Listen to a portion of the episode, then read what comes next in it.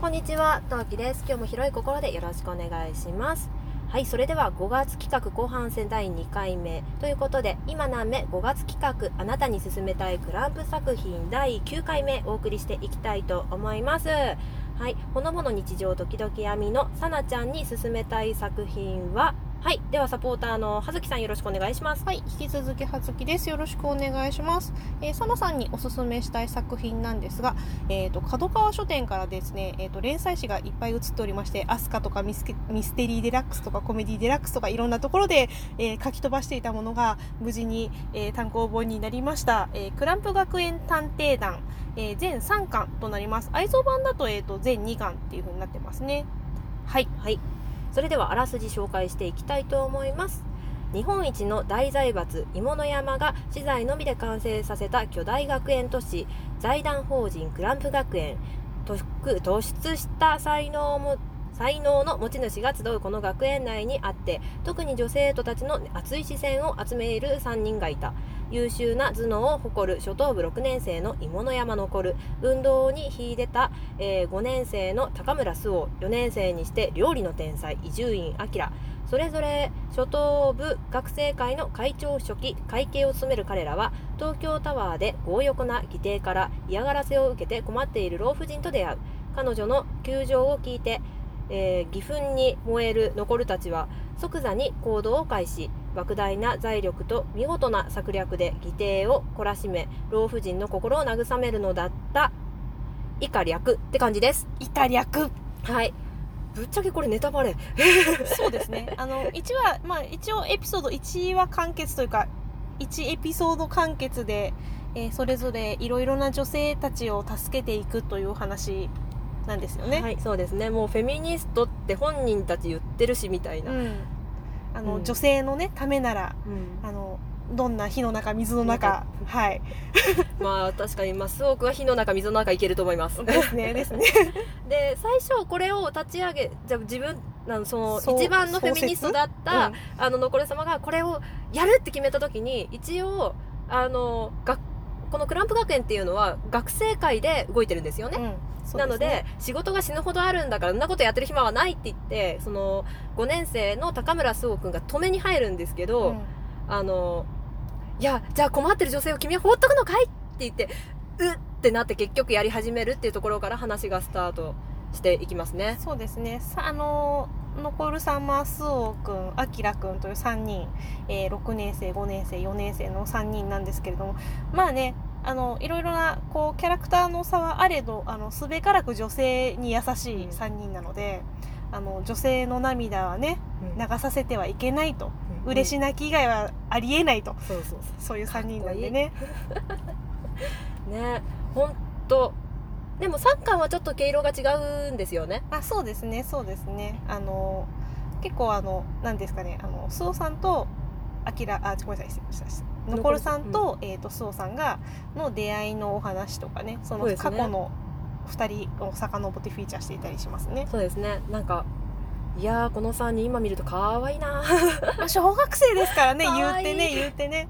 ででしかもみんな頭がいいんですよ。全員学年トップなんですよね。そうですよね。そうあのし記載秀才でしたっけ？集まるクランプ学園というあの学園都市の中のうん。ね学年トップなんで。そう。残る様は学年トップでかつ多分学校トップじゃないかって言われてる頭脳の持ち主なんですよね。ですよね。NASA から引き抜きがかかってるそうそうそうそう。設定ですよねそう。そうそう。なんか将来がか楽しみやら恐ろしいやらっていう必ずそのセリフが入ってくるっていんん入ってうますよね。懐かしい。そうそう。最近あの少女漫画喫茶さんうんうんうん。で、あのろくろさんうんうんが、あの彼氏にしたい少女漫画キャラっていうのをおっしゃってたんですけど その中で、うんうん。あのしたいのが、うん。あの芋の山残る様だった。え絶対嫌です私むしろ。いや私も残る様は嫌です。私もえ残る様っすかってなったんですけど。私この中ならあきらくんがダントツです。あー私はねどっちかっていうと周防くん推しだったんですけど、うんうん。でも今大人になって考えたらあきらくんだなって思います、私小学校とか読んだ瞬間の時は残る様だったんですよ、でそっから中学校であーやっぱりねちゃんと手綱握れるっていうかうんちゃんとできるねすおくんがいいかなって思って大人になった今読み返してあきらくんですね。あ最終的にあきらくん最後最終的にあきらくんに落ちます。ねうん。だってあきらくんはそのなんていうか何しもう面倒見が良い、うん。お料理も家事も全部できる、うん。まあどうなんですかねあのエピソードの中でこの家事がっていうかお料理がすごく上手な男性は女性の敵だよっていうようなことを言っている回があるじゃないですか、ありますあります。いやでもこれはねあれですよね。あの私も負けないわって思うかこう、うん。いろいろなこう女性側の モチベーションによるところはあるんですけど、うんうん。まあ、明らくんはあの嫌な顔せずうにん。全てやってくれる感じがするので、そうですね、うん、なんかそのクランプって前も言いましたけどあの男性が料理できるというか家事できる人好きじゃないですか、うんうんうんうん。でもここってまだ葛藤が若かったからあったのかなって若干思ったんですよ私的に。あなるほどね。その話の時はその、お料理上手な男性に、まあ、ちょっと近っていうとお料理があまり得意ではない女性うん。が、まあ、ちょっと劣等感というかかなわないというかうん。気持ちがあってこうあそういう人が好きだと苦労するわみたいな、うん。そういう感じの葛ね。藤があったのかなって今思うとちょっと思って、うんうんでもうさくらちゃんとか呼んでるともうお父さんができて、うんうん。あもう吹っ切れたのかなっていうふうに。そうですね。なんか年代を追って読んでみるとちょっと思った節がありました、だんだんあの近年に近づくともう男性がどんどんスペシャルになっていきますよね。そうですね。もう何でもできますよね。稼げて料理できて裁縫もできてみそうたいな。ですね。しかもみんなあのすべからく紳士っていうね。うんうんうん、優しくってっていう。うんそうですね。うん。で唯一私的に今回紹介した中で唯一一番軽いんじゃないかなってストーリーが。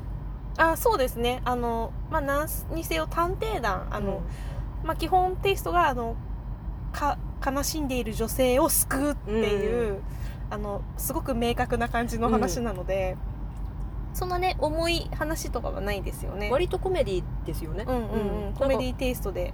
どの作品もどこか一つ暗い場所があるのがクランプだけどこれに関してはうん割と爽やかというか。まあだって最終連載がコメディデラックスですからね。